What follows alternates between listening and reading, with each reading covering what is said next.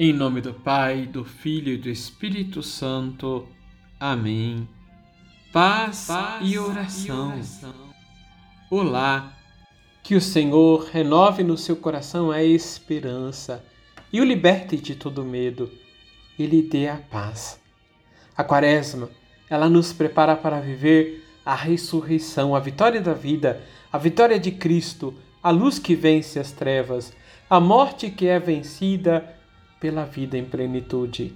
Que possamos celebrar este momento, nos preparar para celebrar este momento com fé e com muita devoção.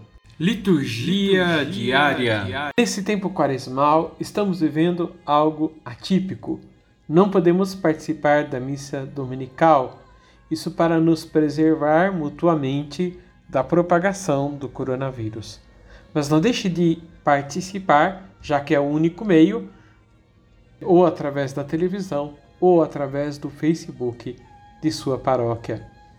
Na liturgia, lemos o Evangelho de São João, capítulo 9, versículos de 1 a 41. É o Evangelho da luz. Os discípulos com Jesus passam por algum lugar e veem um homem cego de nascença e perguntam para ele: Este homem é cego porque pecou? Porque tem pecado? E Jesus vai dizer que não, mas que serviria para manifestar a glória de Deus.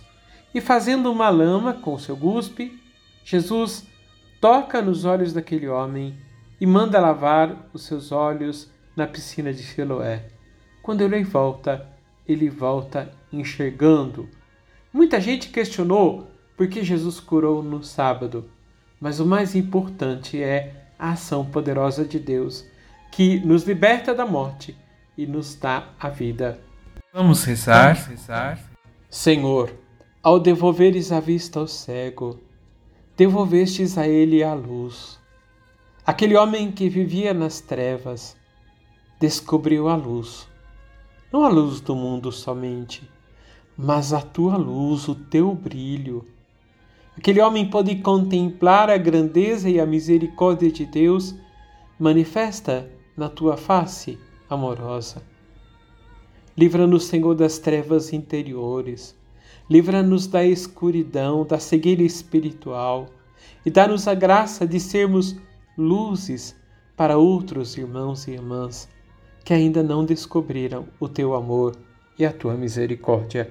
Receba a bênção do Deus Todo-Poderoso, Pai, Filho e Espírito Santo. Amém.